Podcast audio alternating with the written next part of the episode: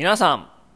おはようございます。元高校教員のチョボ先生です。えー今日も朝のホームルーム始まります。よろしくお願いします。ねえ、えー昨日はむちゃくちゃ暖かかったんですけど、今日は寒くて、はい。まあ、こういう感じでね、あの三寒四温ってありますから、まあ、寒くなったり暑くなったりを繰り返して、まあ、春になっていくんですかね。はい。このそういえばこの間あのウグイスの声も聞こえてたのでもうすぐ春はそこまでやってきているのかもしれませんしなんかあの街とか、まあ、あの散歩してると梅の花もね咲いてる、まあ、あのお庭があったりするのでもうそこまでもうねもうすぐもう春が来てるのかなという印象ですね。はい。でまあ今日のあのホームルームのお話なんですけどおまあ大体のお話なんですが、えー皆さんあの最近時が進むのなんか早いなみたいなあのことを思ったりしますか、まあ、年取ってくると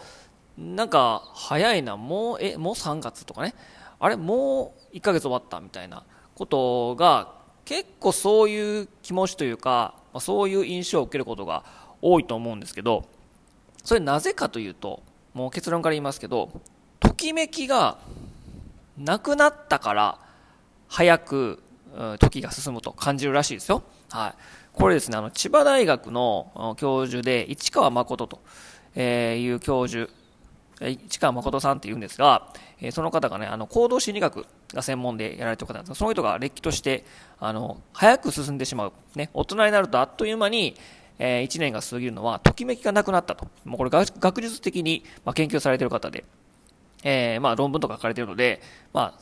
確かかなということなんですけど、あのときめきがなくなると、時が早くあの進むというように感じられるということらしいんですね。はいまあ、ときめきって何なんやろうなって考えてみると、まあ、そのあの教授の話によると、あのまあ、小さい頃って何もかもが割とあの初めての体験、初めての経験が多かったと思います。何食べるのにしても、例えばグラタン食べたとしても、初めてグラタン食べるときって、これなんなんやろ、この白いやつとか、これ何入ってんの？え、これ人参みたいなね。もう一つのことに対して、初めての経験だと、いっぱい物事考えると思います。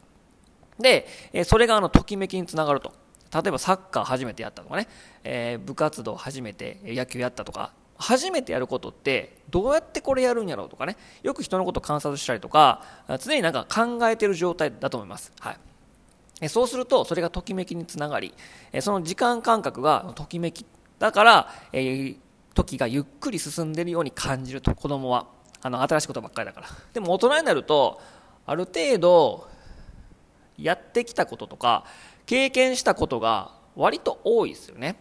グラタン食べても牛丼食べても、なんていうかな、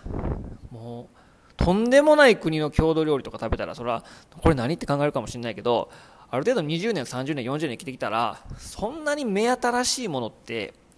あんまないっすよね。で、え大学行ったりとか、え学校通って、で、あの就職しました。で、大体の人はあんまり転職しませんから、日本の場合、まあ、同じような毎日の繰り返しですよね。で、あと週末来た、寝ようみたいな感じで、えー目新しいことっていうことが、まあ、少ないと思います。そうすると、あご飯か、あテレビ見よう、あー YouTube みたいな、まあ、ほぼ思考停止した状態で毎日生きてる人が多いのでそうするとあれ？もう1ヶ月終わったやんみたいな。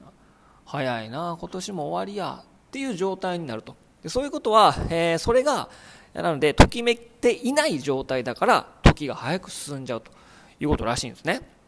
えーなのでなのでときめきを大人になってからもずっと続ければあの時間を有意義に使えてあの早く時が進んでしまうっていう感覚が薄れるってことなんで大人になってときめきって何かないかなと思った思ったんですけど、まあ、今こうやって僕あの音声配信で、え配信してますけどこういったものも新しい挑戦なのでこれもまあときめきにつながってるかなと思います。で毎日ね本当にね何話そうかなっていう常にそれを思ってるんで時がねな進むのがね早く 逆に早い感じもするけど、え、また配信かみたいな感じになってるぐらいにいるんですけど、で何か新しいことやると、まとまとなんかノートとか始めてみたんですけど、ノート更新したりとか、あとこの音声配信もそうですけど、何か常に考えてると、まあ確かに一日一日が大事になってるかなっていう感覚はあるので、皆さんも、まあ何でもいいと思いますけども、えー、なんか料理教室通ってみるとか、今までなんかあんまりやってこなかった、うん、ことをやったりすると、まあ、ときめきが増えるので、まあ、時がゆっくり進むように感じられると、えー、いうことなので、はい。なんか挑戦してみてはどうでしょうか？はい。っていうような話を、同じような話を、全くあの同じ話をチコちゃんがしてたので、これチコちゃんで放送された話なんですけど、なので、もときめきってなんかいいなっていうことで、あの